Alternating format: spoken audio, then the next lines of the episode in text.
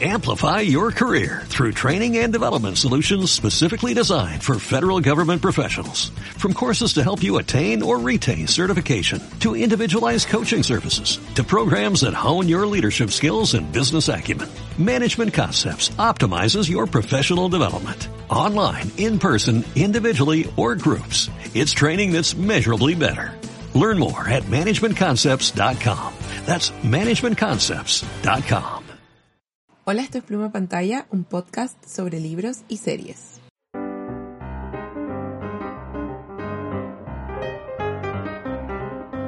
Hola, soy Roxy y justo, justo hoy día empecé a ver la nueva serie de Netflix Halston, protagonizada por Ewan McGregor.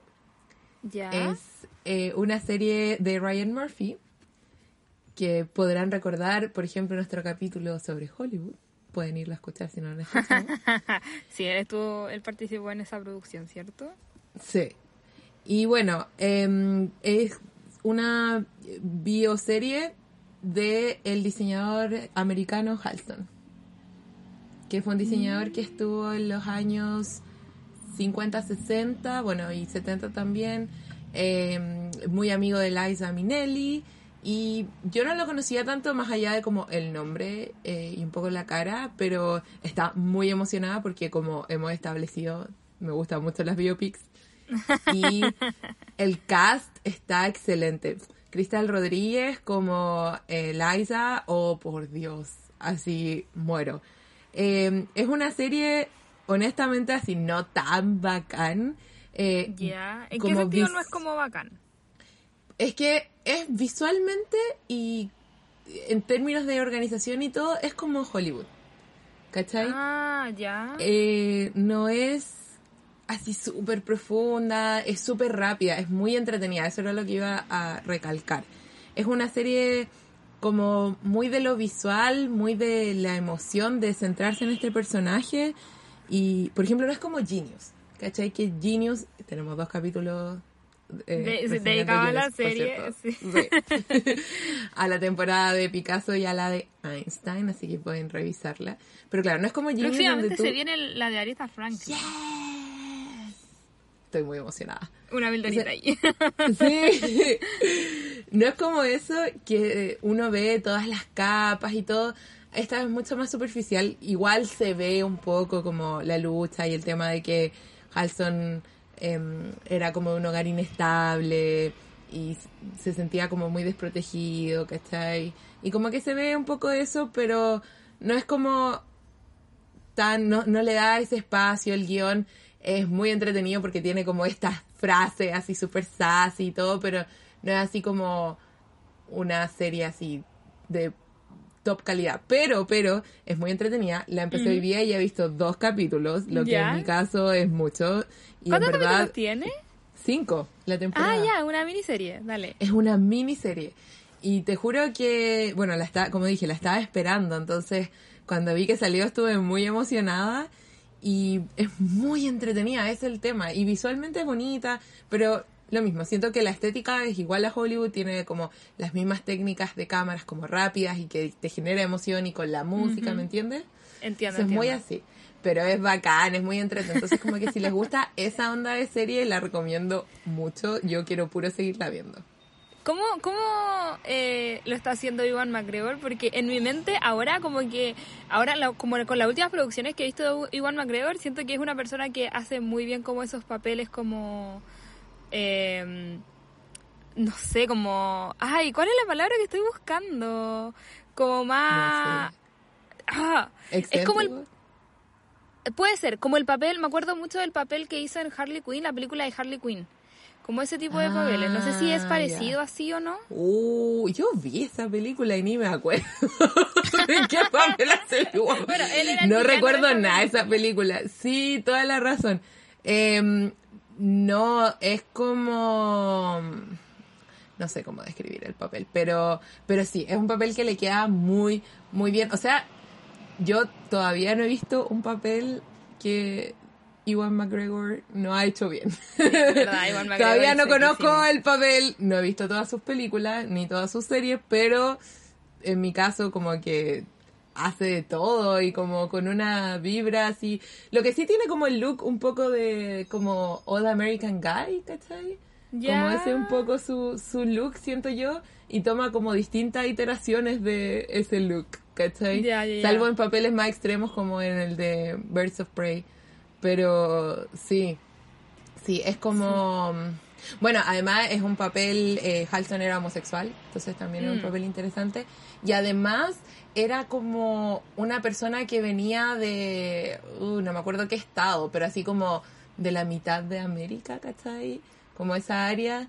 Y, se va a Nueva York y como bien mm. eh, self-made, yeah, small, town guy, como to the big city, cosas así. Claro, y que se pone como harto. Hay, hay una escena muy buena donde está mirándose al espejo y esa, esa escena es bellísima porque es bastante larga, pero tiene dos ángulos, uno directo al espejo, pero también otro que es como, hay un espejo más pequeño que está en enfoque y el espejo grande como de fondo.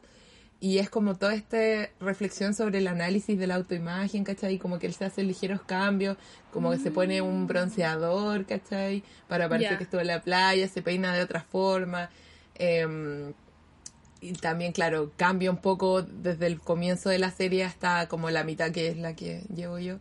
Eh, la forma de hablar, entonces es muy interesante en ese aspecto. Y sí, o sea, definitivamente siento que los actores le dan un plus a la serie, ¿cachai? Y además, mm. obviamente, es interesante ver cómo a personas, bueno, se la gracia los biopics, pero personas reales como Claro, eh, traídas a la vida. Claro, mm. siempre hay como una cosa así, hay una parte donde van em, a una como eh, una batalla de diseñadores, una cosa así como un, desfile de moda, pero no como lo que pensamos ahora como un desfile de moda, sino que es como para mostrarlo en Versalles. Y claro, pues sale como Oscar de la Renta, Ian Klein. Eso se ve muy entretenido. claro, si te gusta como esa onda, es como que no es solamente como el, el, el papel o como el, la persona a la que están retratando, sino como todo el mundo alrededor, que eso siempre es súper choro. Así como si te gusta como una época en particular o si te gusta como alguna temática en particular, ver así como a todas las personas que tú sabes y que conoces, eh, ver cómo en la vida, como cómo la interpretan y cómo, sí, es, muy choro. Me acuerdo mucho de eh, esta película que te gusta a ti, eh, Midnight in Paris. Ah, sí, Medianoche en París. Sí, mi película favorita. claro, es lo mismo, es la, es la misma, la misma lógica, ¿no? Por Dios, sí. O sea, que Tom Hiddleston como Fitzgerald es como un Bay actuando a otro Bay y yo así, no, a muero. Y sí, también Zelda, Hemingway. Entonces como que el actor haciendo a Hemingway me gusta más que el actor solo y que Hemingway solo, ¿cachai? Entonces es como maravilloso. oh, recomiendo mucho esa película. Qué bueno que la mencionaste, así la podemos poner en el. Sí, ahí recomendadísima. Recomendada, sí, es muy entretenida. Así que eso estoy viendo ahora. Halston, en Netflix. Cinco capítulos. Ya, ¿cacha, que yo no, yo no había escuchado esa, esa serie, de esa serie? Bueno, es que en verdad no. Bueno, y, y, y, me voy a mi, a mi, eh, a mi sección a mi parte de la sección, que no estoy viendo nada, ¿cacha? Que estoy como en un punto donde estoy como no sé, como que no, no veo cosas, como que ya no es, ya no es parte como de mi rutina, ¿cachai? O mentira, lo que veo, lo que veo eh, son como cosas que veo con el Daniel, como en la 11 y, mm. y a lo más y veo como cosas chicas porque ahora estoy viendo Cheats Creek que lo mencioné en ah, los capítulos anteriores todavía la estoy viendo porque las vemos así como dos capítulos por día y son capítulos de 20 minutos entonces mm. tampoco es como que sea una gran claro serie como perfecto para comer Claro, como que estaba eh, comemos y todas las cosas, vemos. Y después el Daniel me dice, oye, ¿querés ver más? Y yo, no, sabes que con todo estoy bien. Y no podemos hacer otra cosa, ¿cachai? Eh, es extraño, ¿cierto? O sea, honestamente para mí no es extraño, pero entiendo que para ti que ves tantas series, sí lo es. A mí me pasa que pasé por eso como en las dos semanas anteriores y justo ahora que vamos a empezar a grabar, tengo como una lista de cosas que están como en proceso y que empezaron recién, entonces como que las voy cruzando para el resto de los capítulos. Entonces, pero entiendo, entiendo mucho. Siento que mm, sí, como no sé, para mí siempre ha sido difícil sentarse a ver series, que es parte como de las cosas que me, gustó. Mm como en el podcast. Y mi mayor como consumo de series es ver series que ya vi o, o series que se pueden ver mientras estás haciendo otra cosa. sí, eso es muy tú. sí, entonces series como de como de, más artistas, como las que vemos a veces en el show, que, que dependen más eh, de, nuestra atención, eh, para mí es difícil verla. Y así que sí te entiendo. sí, ¿no? Y es brigio porque como que me eh, de repente pienso como, uy, ¿será que estoy como envejeciendo? Porque como que siento que es una cosa muy de joven, como ver una temporada de una serie de una, ¿cachai? Eh, y antes yo lo hacía, cuando era chica, ¿cachai? Lo ah. hacía y me gustaba mucho y todo. Y ahora es como, ¿sabéis qué? En verdad no, como que no puedo prestar tanta atención. ¿Cachai? Como que llega un, límite, ¿cachai?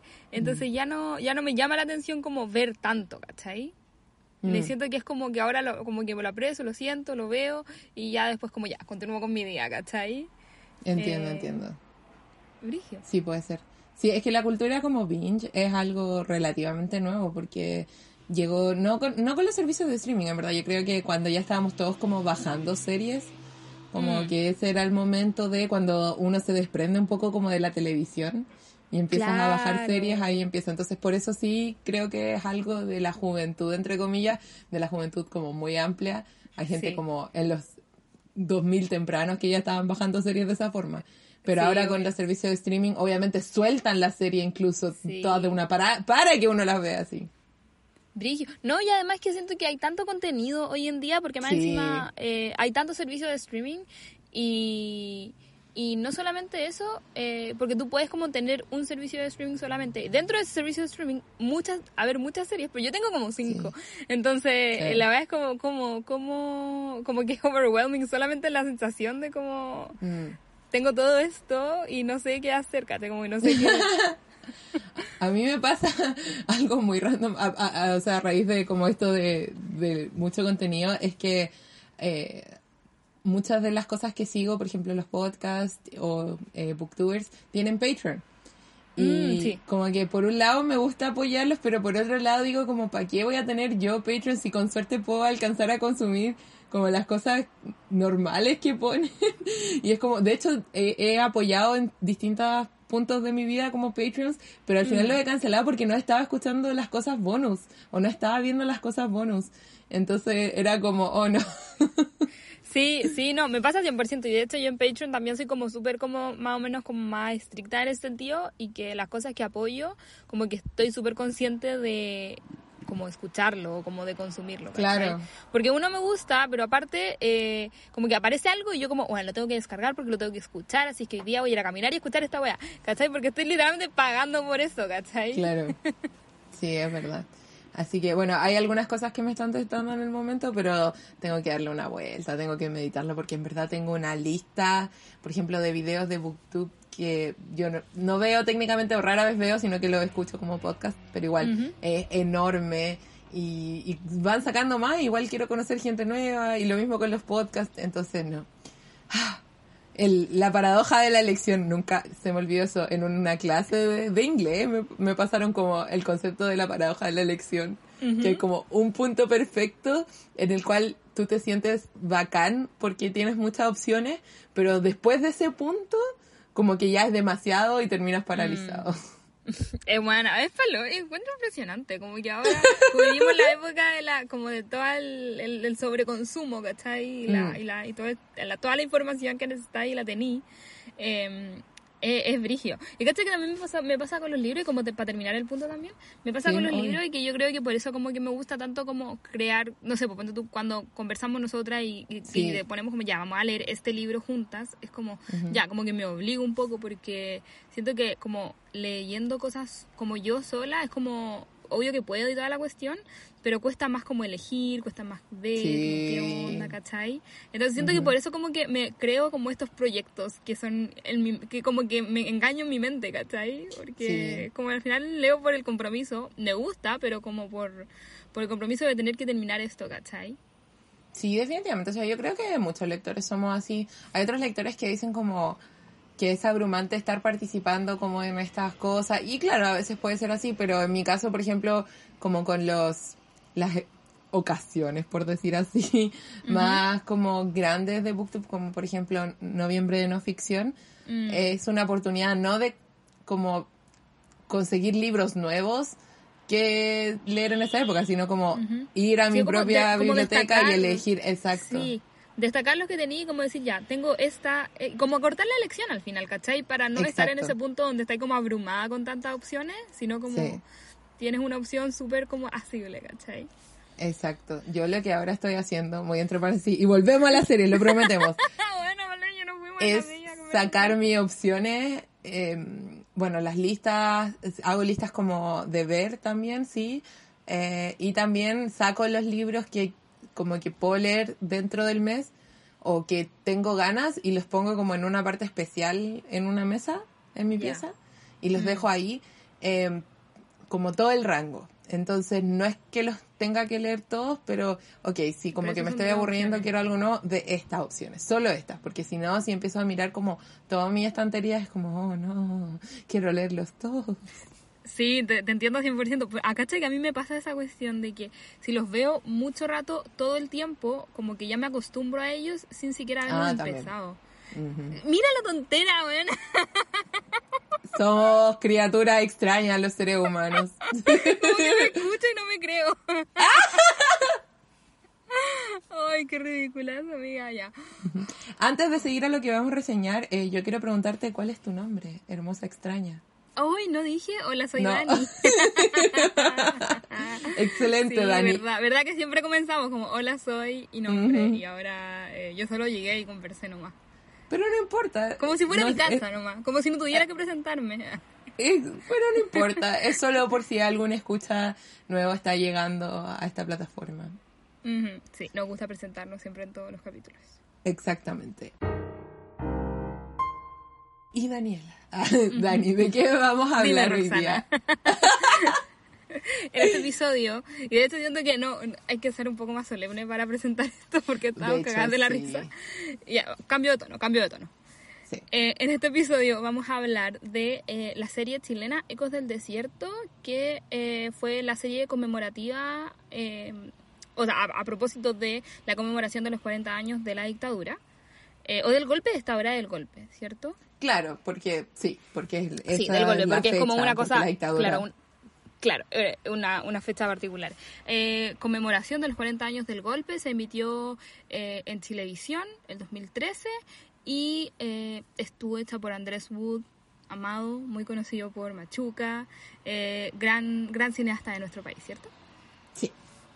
Eh, ah, tengo que yo dar el resumen. Eh, sí. Bueno, a la menos de que quieras tener al- algún otro comentario, como No, de la no. serie en general. No, antes de... No, porque quiero preguntarte qué te pareció a ti. Eh, estructura, ante todo estructura. Este Ya, no, estructura, no. estructura. Ay, no. Es como, ¿qué hace este podcast si no estructura? Y es como... bueno, eh, es, eh, se trata del el caso Caravanas de la Muerte. En particular, sigue eh, la vida de Carmen Hertz. Eh, está contada de forma no cronológica, o en verdad no es que no cronológica, pero como a doble, como dos líneas de tiempo. Mm. Eh, una es cuando es eh, muy joven, está en el norte con su esposo y a su esposo lo toman detenido eh, porque trabajaba para... Uh, se me olvidó la... la- Eh, la, la mina Chuquicamata. La mina, Para ¿cierto? como Sí. comunicaciones, comunicaciones en la mina Chuquicamata. Exacto. Y eh, después, y ella era abogada también ahí, y después eh, sigue como eh, más adelante cuando ella ya se mete en todo el tema de los derechos humanos y eh, se están eh, llevando a cabo los juicios a los eh, generales y eh, toda- todo Claro. ese proceso que, que de hecho como que ocurrió en par- gran parte cuando nosotras igual estábamos vivas, pero éramos muy pequeñas. Muy pequeñas, muy pequeñas. De hecho, eh, yo no me enteré de esta serie cuando salió, eh, porque también siento que... Bueno, primero que todo, la serie de Chile no eran tan como a big deal, como la serie Mm, chilena y el cine chileno no era cierto. tan importante. Pero aparte siento que yo era una persona muy diferente en el 2013. Eh, era una niña de 17 Mm. años.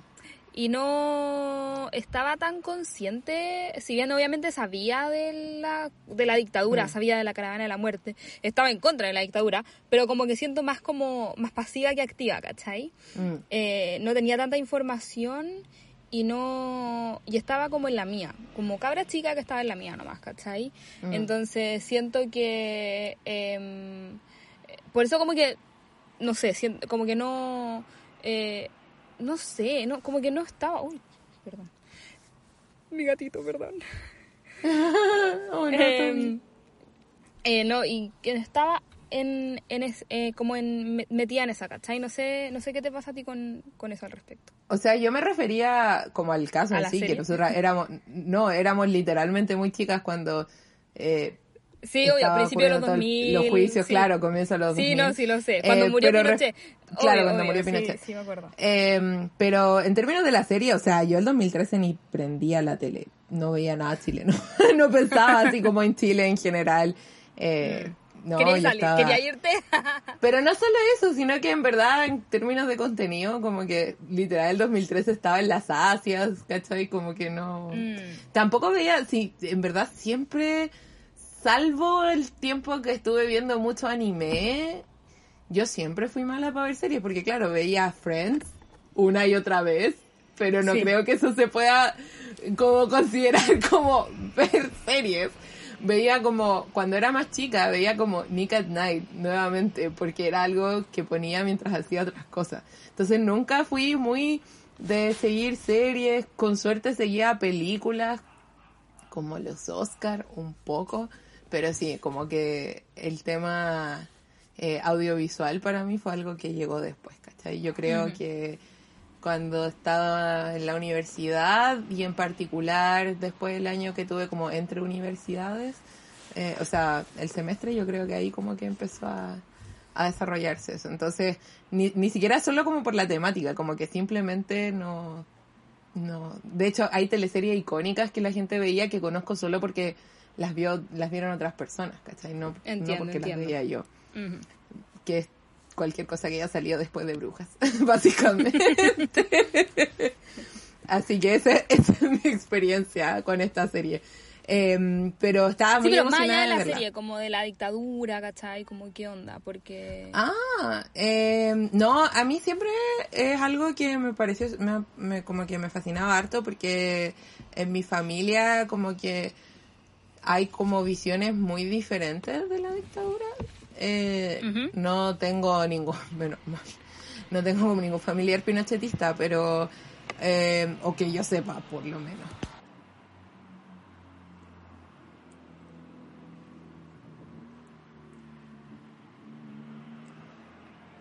pero sí tengo como familia muy de izquierda y tengo familia como más bien apolítica, ¿cachai? O como más neutral, ¿cachai? Que no se metió mucho en la dictadura, entonces como que, claro, por ejemplo, en general yo no fui criada como con una gran cultura política, ¿cachai? Y, y tengo así como esos parientes lejanos, medio derechistas, que menos mal que ya no veo, pero igual. Entonces, eh, no sé, siento que mm, sí, algo que es muy cierto es que solo entendí cuán reciente es la dictadura en los últimos años. Más por un tema de como escala histórica, como que nunca pensé que era algo chico, sin importancia, pero sí como que cuando uno tiene 15, 17, 18 años, como que 40 años es mucho tiempo. Oh, ¿cachai? eh, sí, como- siempre, sí, te, te entiendo en un mil por ciento porque a mí me pasó lo mismo y tú lo- bueno, y nosotras éramos amigas en ese entonces y ambas estábamos en la nuestra nomás. Em, pero Mm. sí, me pasó lo mismo, que como que no, onda, ni siquiera había pensado, ponte tú, que las personas eh, que vivieron la dictadura como, así como real la vivieron, seguían vivas. ¿cachai? Que ni Claro. siquiera es una cosa que, que, que es como descabellado, ni siquiera es como, bueno, es, ¿cachai? Entonces era como la poca conciencia, ¿cachai? De, Mm. de, de que, de como cuán determinante es y por eso como que siento que da mucha más rabia cuando eh, dicen como ya, pero si ya pasó.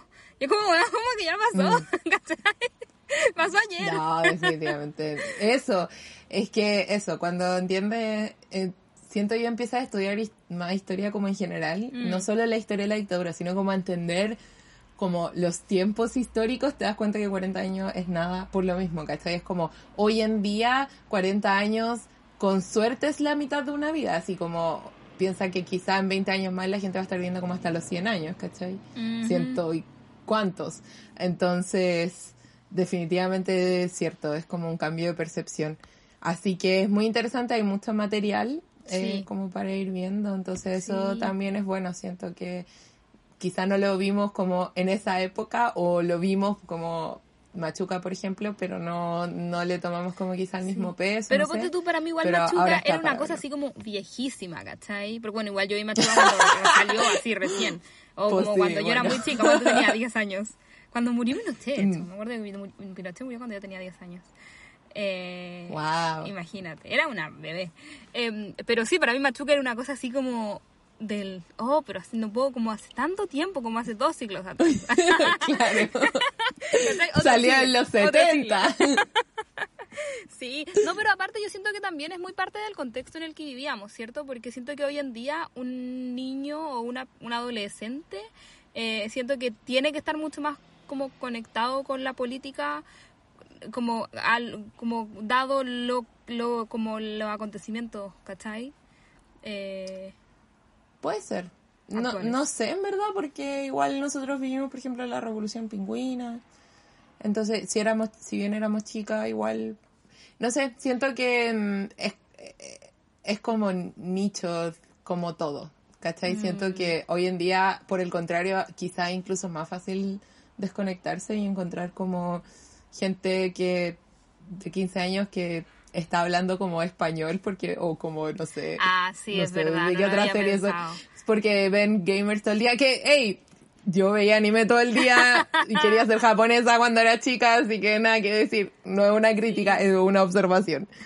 Entonces, no sé, siento que es, es complicado, pero sí siento que la gente de edad universitaria, como entre la demográfica 20-30, sí está como mucho más participativa. Yo creo que también porque hay un tema de, como que hubo durante las últimas décadas como un tema de saturación, ¿cachai? También obviamente es un trauma tan grande como colectivo y para muchas familias personal que igual aburre, ¿cachai? O sea, nadie quiere necesariamente como vivir todo el tiempo en ese trauma. Entonces yo creo que también es válido como esa necesidad de distancia y como toda la historia es eh, como fluctúa, ¿cachai? Entonces yo creo que sí ahora nuestra generación está como más involucrado y sobre todo más comprometido a como deshacerse del legado, ¿cachai?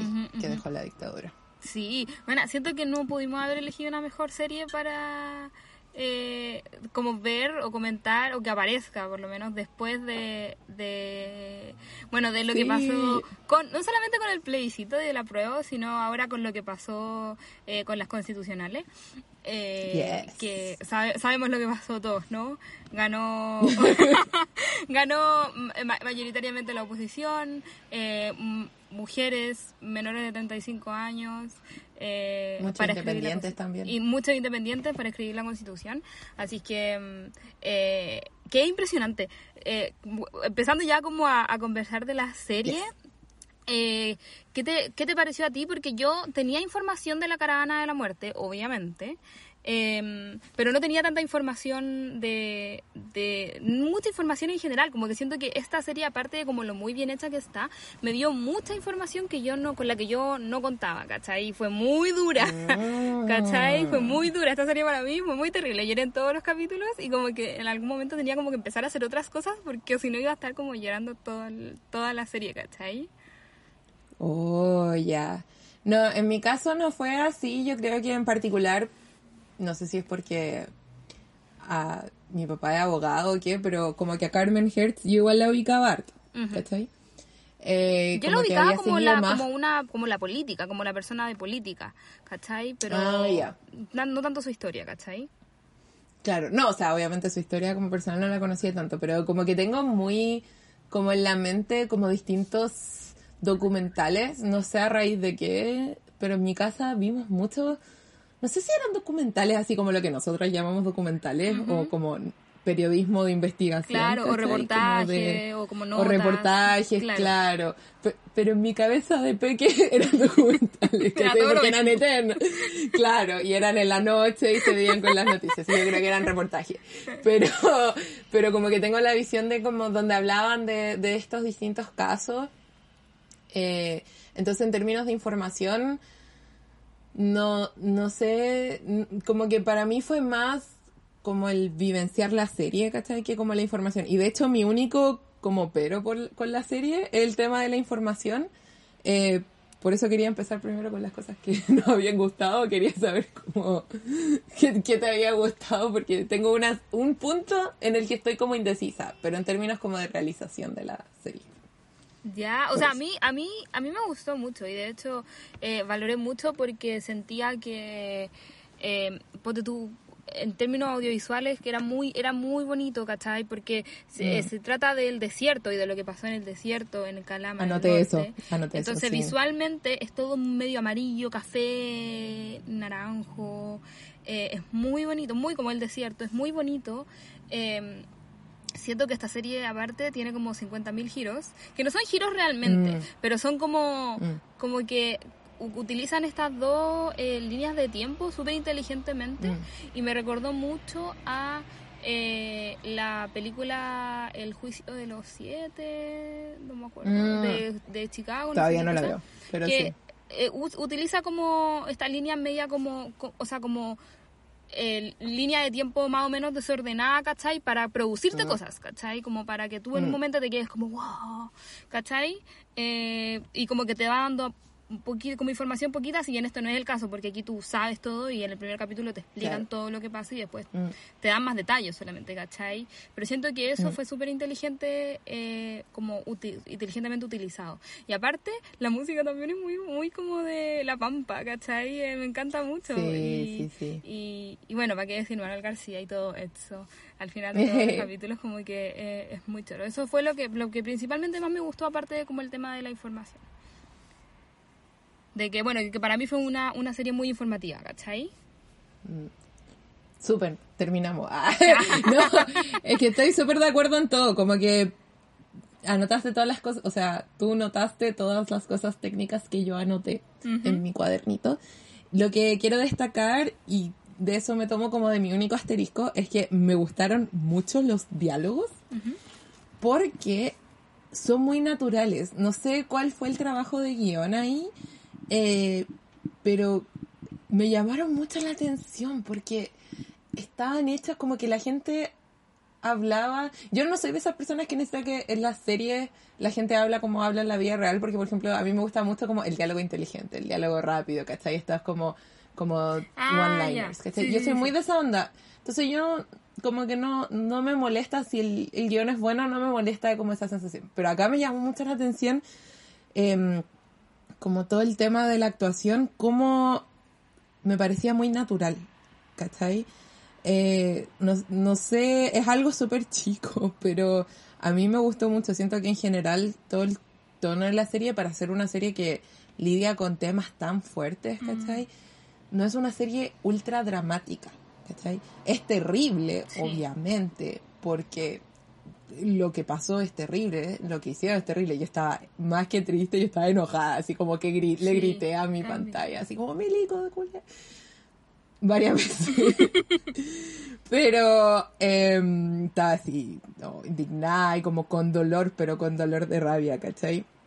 Eh, pero sí, lo, pero eso, me gustó como mucho ese tono que es bonito, pero al mismo tiempo como cotidiano. No sé, siento que lo lograron así perfectamente. Y bueno, quiero decir que mitad quizá como guionistas, mitad director y otra mitad actuación, pero ahí hubo una, un menjuje muy, muy bueno. Pero no sé, no sé, tengo sentimientos encontrados con la narración. Ya, cuéntame. ¿Cachai? Porque sé que el punto de la narración es, bueno, para quienes no han visto la serie todavía, primero vayan a verla, es muy buena y solo tiene cuatro capítulos. Eh, pero, ¿cierto? Sí, cuatro. sí, y está en YouTube, muy accesible, todo. Y está en YouTube.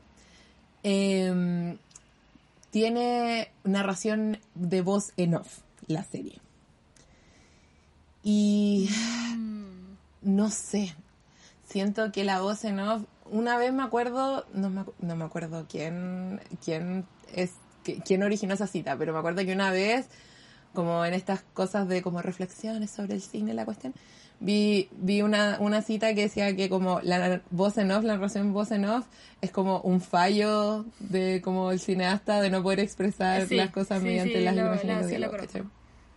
Mm. Entonces, Es no, yo no creo que una- siempre es sea es así. un, es un... Uy, espera. Ya, sigo grabando. Lo que pasa es que la voz en off, la ¿Qué? voz en off es un recurso como muy eh, complicado de Ah. utilizar porque te puede sacar Qué mucho, muy fácilmente como del relato, ¿cachai? Entonces tiene que ser muy De bien los- utilizada. de los- Y yo también conocí esa cita, como que la voz en off siempre es como una cosa muy así como... Exacto. Veamos cómo funciona, ¿cachai? Exacto. Y no sé si para véndemela, mí- véndemela. claro. Y no sé si para mí funcionó porque entiendo, insisto, como desde un punto utilitarista, claro, sirve porque educa, ¿cachai? Te da información y te explica lo que está pasando. Pero eso, el, eh, no sé... No sé si la voz en off contenía cosas como en términos de vista, eh, como desde un punto de vista como expresivo que no estaba viendo, ¿cachai? Como que no sé, no sé, como había veces que casi que me molestaba porque el momento era tan intenso que como que me explicaran como, bueno, y ahora estamos en este proceso, era como, mm, no sé, ¿cachai?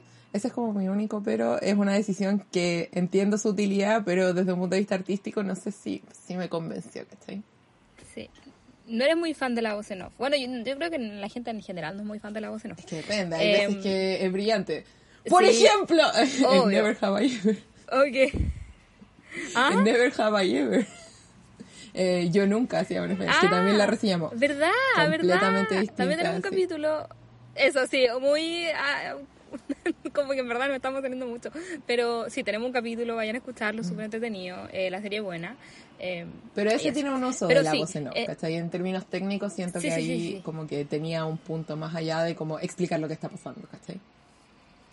Mm, sí, es que yo siento que eh, lo- los recursos son diferentes, o sea, la, la, no, no los recursos, el recurso es el mismo, pero como que eh, termina siendo diferente cuando eh, al final la voz en off como que tiene una, una conversación con Claro. lo con el auditor, o sea, el auditor, Espectador. el, el Mm. espectador, como más allá de como hablarte y Mm. listo, ¿cachai? Como cuando te hace sentir parte, yo siento que funciona muy bien y en esa y en esa serie funciona muy bien. En Yo Nunca Nunca. Pero sí, cacha que a mí se me había olvidado que tenía una voz en la serie. Como que no me...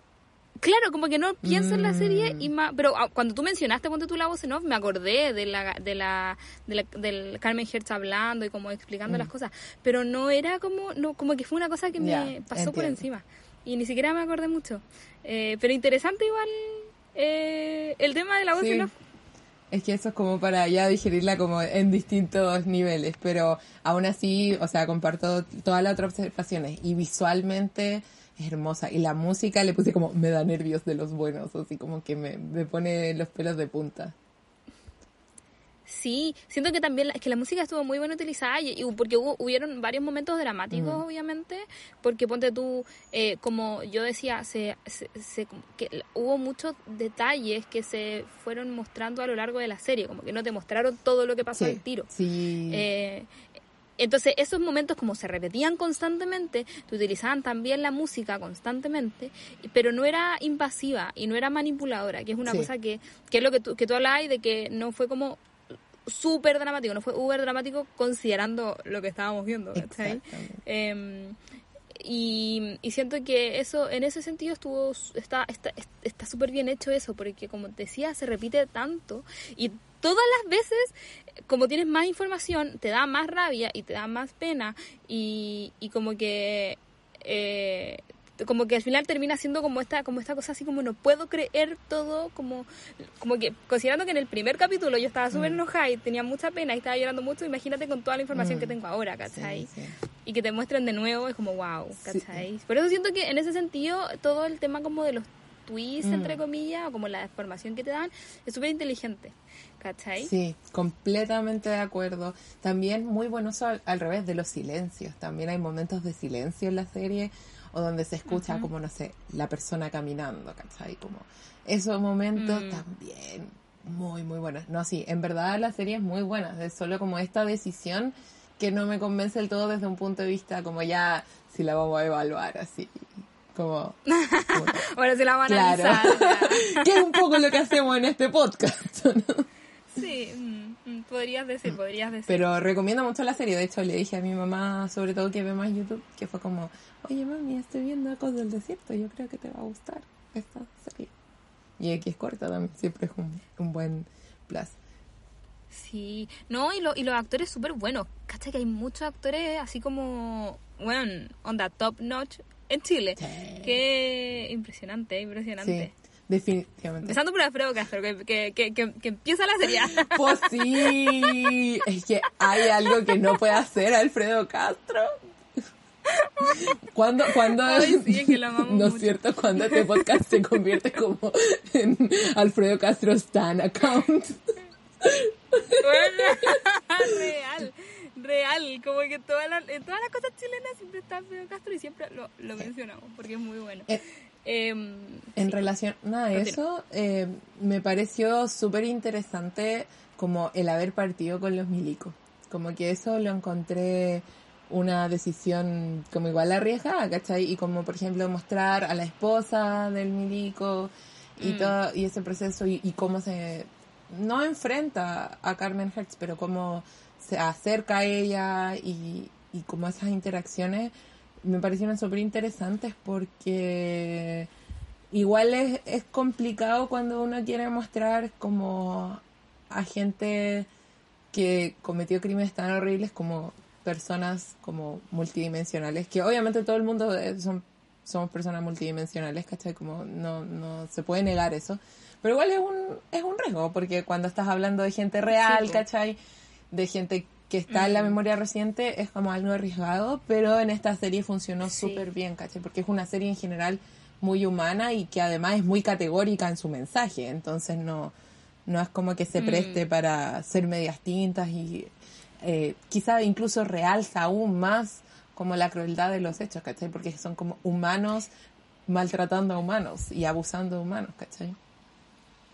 Sí, es un 100%. De hecho, también quería hablar un poco como de toda esa, toda esa, mm, ese arco que tuvo como la historia de Alfredo Castro con su esposa, que no era Alfredo Castro, se llama Rivera, algo Rivera. Em, y que, y que claro, lo hace más, y por, eso yo siento que el, último capítulo y cuando pasa todo lo que pasa con Arellano Star, cuando conversan con los generales y las personas de la milicia, no sé, los, no, me sé los, los rangos. sí, los son em, milicos. Eh, los milicos como que estuvieran a cargo y todo eso eh, es más impresionante, ¿cachai? Porque tú igual viste eh, a los niños, a los, entre comillas, niños mm. jóvenes, jóvenes militares que, también estaban presentes cuando mataron a las personas, entonces tú ves que es muy mm. cruel, ¿cachai? Pero que em, el, el, el, todo como la, institución del ejército está en jerarquizada y están como, eh, como de una sola línea que no hay o sea, como no hay manera de, de, que no hayas podido hacer eso si es que te lo dicen. Eh, y aparte, eh, se explica mucho y bueno, y también te da, por, te da mucha rabia, por supuesto, eh, todo el tema de que no hayan hablado nunca, ¿cachai? O de que lo que hablan es como en momentos súper específicos, ¿cachai? Como ponte tú con el tema de Pinochet, cuando se puso a caminar, mm. el, muy concha tu madre. Y ahí está, yo porque es como... Ah, eh, cuando se cuando volvió de Inglaterra y por, por que lo trajeron por porque estaba muy viejo y después se puso a caminar y estaba súper bien broma. eh, y, un y ahí como la que, claro, podríamos decir. ¿sabéis que muy querida la raíz de su parte, podríamos decir. Eh, claro, te da, te da mucha mm. rabia, ¿cachai? Eh, y como lo tú decías, y como humanos eh, matando mm. humanos, ¿cachai? Al final como que... O ponte tú cuando dicen al principio, eh, que también lo encontré muy choro y que es una cosa que, que, que obviamente se ha conversado constantemente, no, no es nada nuevo, pero cuando Carmen Hertz dice como que no tratemos de locos Sí. a las personas que hicieron esto, porque todo fue muy premeditado y muy racionalmente construido, ¿cachai? Eh, eh, no, todo eso, lo encontré como, eh, me, me, me gustó mucho que, que, que fuera muy explícito, ¿cachai? En, en, en decirse como en su posición. Claro. Sí, completamente. Eh, Súper interesante. Hablando del tema de Pinochet, es que me gustó cuando mostraron la parte de las protestas de los fachos, como por Pinochet. ¡Ay, ¡Liberen a sí! Pinochet! Y la cuestión. Sí. oh. Mira, y no, y me gustó que, que, que hubieran dejado el, el, eh, la parte cuando dicen que extrañamente eh, la fuerza policial no, Oh, no los trató, sí. no los trataba mal, no los trataba con la misma fuerza que trata otro tipo de de, eh, de, de protesta. ¿No es cierto? Como, llega, mm, llega mucho sabemos. en estos días. Mm, mm, mm. mm, no, te no te creo, sí. Me encanta, dice. Mm. Este podcast de calidad. Esos momentos oro, puro oro. Pero es verdad, ¿cachai? Entonces, eh, Sí. son momentos como esos que, que son casi así como burlones dentro de como una serie obviamente que es muy seria y, y muy triste. Obvio. Pero, pero claro, uno los ve y es como da rabia, ¿cachai?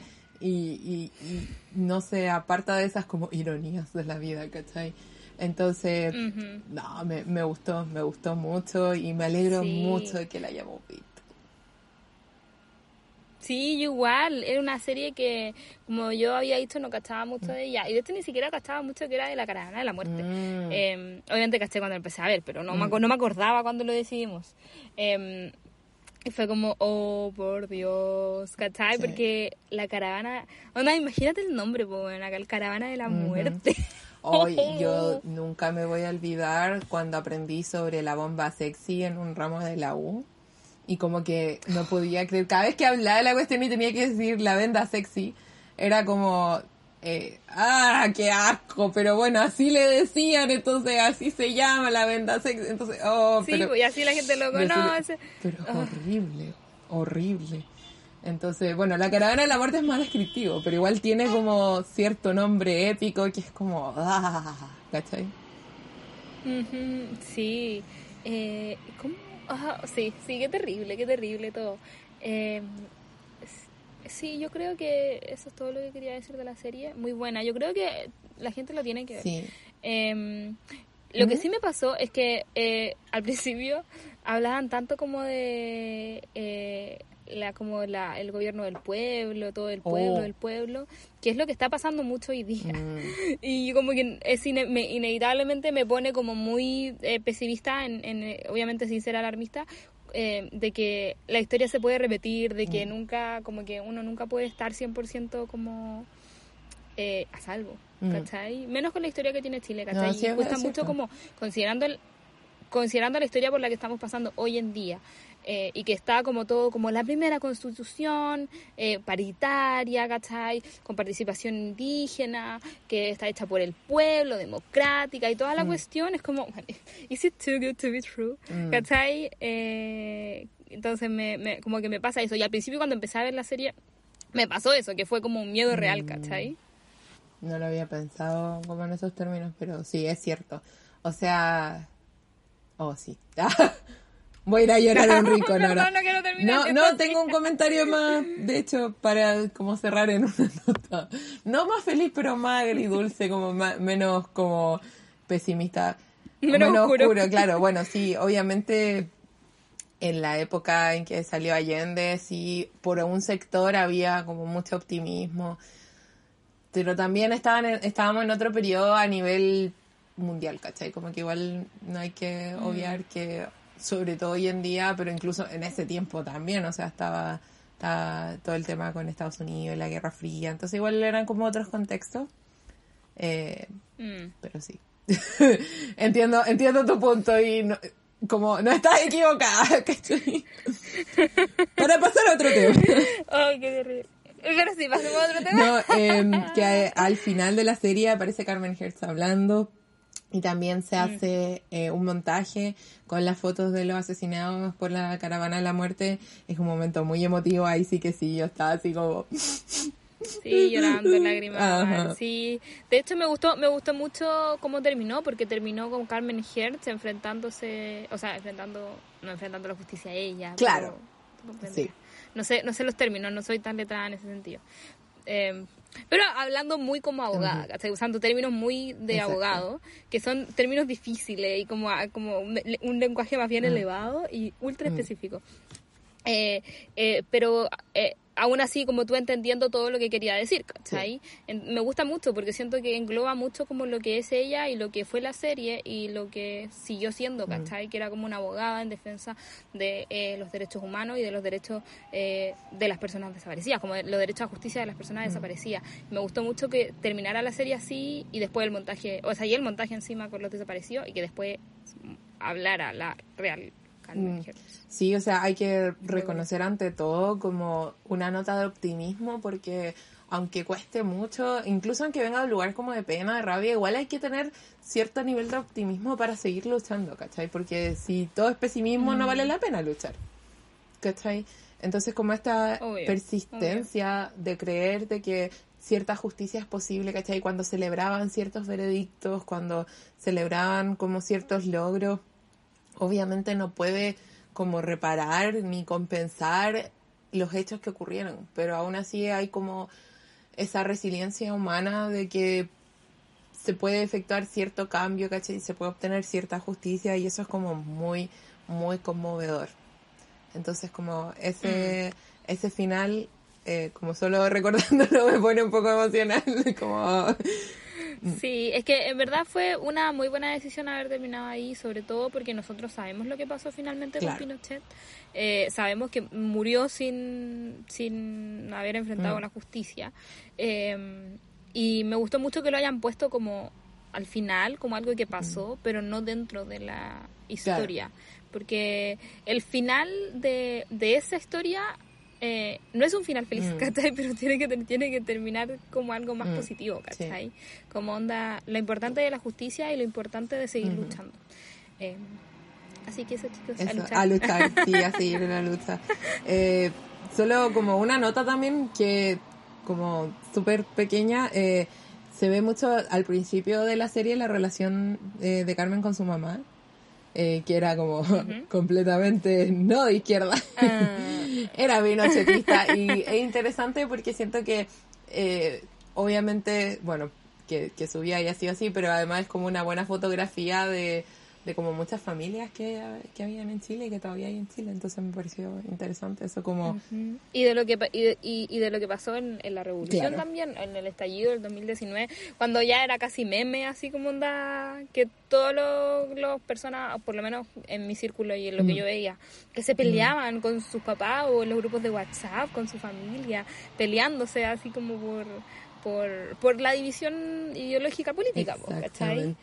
Entonces, eso. Y obviamente también está toda esta idea como del legado que, que nos sigue afectando, que fue lo que hablamos antes de empezar a comenzar de comenzar a comentar la serie. Nos puedo hablar hoy día, perdón, chiques, pero se hace lo que se puede. Em, pero sí, como esta idea como del legado, este, todo este peso ideológico que, que todavía sigue súper eh, presente y que tiene que ser así también, porque bueno, por eso es un cliché entre comillas, pero como la idea de como un pueblo sin memoria, que no, no tiene futuro tampoco, y un, pueblo, sin, historia. Entonces, todas esas cosas em, son importantes preservarlas y siento que en una serie como esta eh, es como una, una oportunidad de... Por algo es una serie no un documental, ¿cachai? Como una oportunidad de mm. tomar esto y transformarlo en algo bello, no en el sentido como de, de borrar lo malo, sino de como elevarlo y como preservarlo para como el futuro, ¿cachai? Sí, sí. Como, y conectar de una manera mucho más emocional, más allá de como los hechos, ¿cachai? Que son claramente muy repudiables y horribles.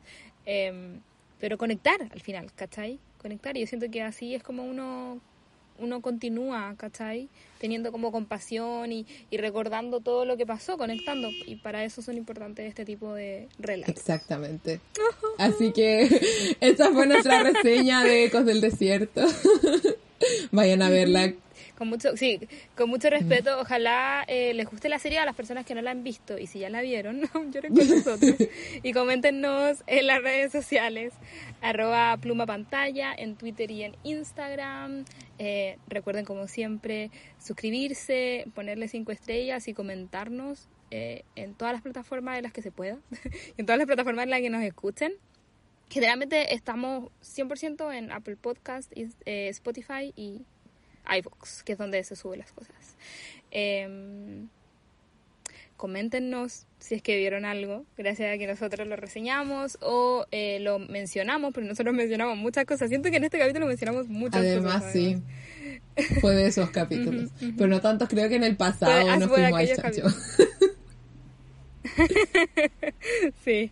Eh, eso, algo más. No, ¿Algo solo hablar de qué vamos a reseñar la próxima semana. Ay, la próxima semana vamos a estar hablando de eso. Tengo, estoy un poco confundida, así Muy que bien. eh, corrígeme si es que estoy mal.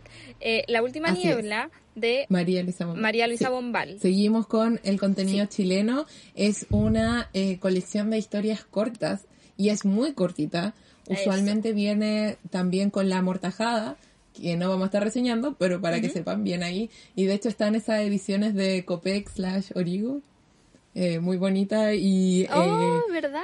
¿cómo se llama esto? Eh, a buen precio para que la puedan buscar eh, si es que eh, les interesa. Pero sí, creo que es la primera colección de historias cortas que leemos o que reseñamos. No que leemos en la vida, pero que reseñamos en el Mm. podcast, ¿no? No, no, eso mismo pensé, pero, leímos eh, manua- manual. eh, ¡Oh, verdad! Y qué buena ¿Cómo se manual para mujeres de la limpieza. Es que lo reseñamos en la Manual primera temporada. Es que fue hace mucho hace tiempo. mucho hace mucho tiempo, tiempo. amigues. De la prehistoria de del la podcast. prehistoria del podcast, pero vayan a escuchar ese capítulo porque además ese libro es muy bueno. Todavía hay historias de ahí de las que me acuerdo. Así como, Yo también. Yo de hecho empecé a pensar, me pasó lo mismo. Dije como, hoy será la primera eh, el libro de historias cortas y después como, oh no, pero este libro, oh, pero estas historias son súper buenas. Y todo eso mismo, todo eso mismo, pero en. Así que vayan a escuchar ese capítulo. Eh, obviamente es distinto porque estábamos recién empezando, pero aún así vayan a escucharlo, Sí. vale mucho la pena. Respeten, no se burlen. eh. Sí. Excelente. Ah, pero estábamos en otra, estábamos en otra, era otra época, estábamos Sí. empezando. De hecho, estábamos grabando en la Sí, sí, eso me acuerdo. O sea, Eh. posiblemente tiene mejor audio que este. Claro, técnicamente mejor, pero todo lo demás Claro. lo ponemos en duda. Pero aún así, eh, me acuerdo de haber grabado ese capítulo, así que no, vayan a escucharlo y viste qué bueno que dije eso, porque así aprovechamos de promocionar un capítulo más, que además, como eh, hemos crecido mucho este último tiempo, quizá nuestros escuchas no, no se hayan molestado en volver, pero vayan y escúchenlo. Y escúchenlo la próxima semana.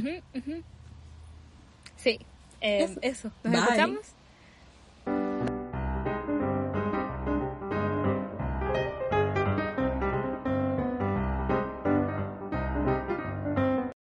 Amplify your career through training and development solutions specifically designed for federal government professionals. From courses to help you attain or retain certification, to individualized coaching services, to programs that hone your leadership skills and business acumen, Management Concepts optimizes your professional development. Online, in person, individually, or groups, it's training that's measurably better.